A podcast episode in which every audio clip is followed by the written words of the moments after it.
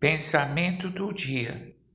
Não adianta tentar simular uma vida piedosa diante de Deus e ser uma pessoa malévola, pois Deus conhece o coração. Pode até conseguir enganar pessoas, mas tudo fica patente ao olhar do Espírito Santo. Aquilo que está dentro de nós se manifestará em palavras e ações. Por isso, cuide do seu mundo interior e assim poderás viver em verdade do lado de fora. Pastor Heber Jamil, que Deus te abençoe.